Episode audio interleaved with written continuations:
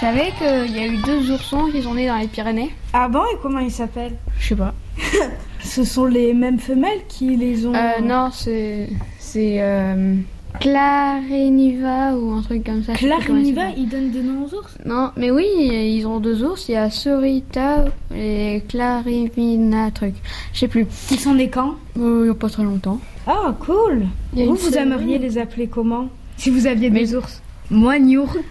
Rigolo comme prénom. C'est vrai. Mais euh, c'est Stravinia et. Non, c'est Sorita et Clarivina. je crois. C'est des noms un peu italiens, ça. Non, je sais pas. Au espagnol Ouais. Je crois que c'est. Je crois que c'est euh, Euh, drôle de chose de donner un nom à des ours. Oui, mais vu qu'ils ont été introduits, avant ils étaient dans le parc national, ils Ah, ont mais- tous un nom. Ah, mais bon, est-ce c'était- qu'ils sont nés dans les Pyrénées ou on les a importés dans Quoi les Pyrénées Les oursons Mais non, ils sont nés dans les Pyrénées, les Ah, oursons. cool. Les oursons, mais pas les ours. Ah. Les ours, ils ont été déportés de Slovénie.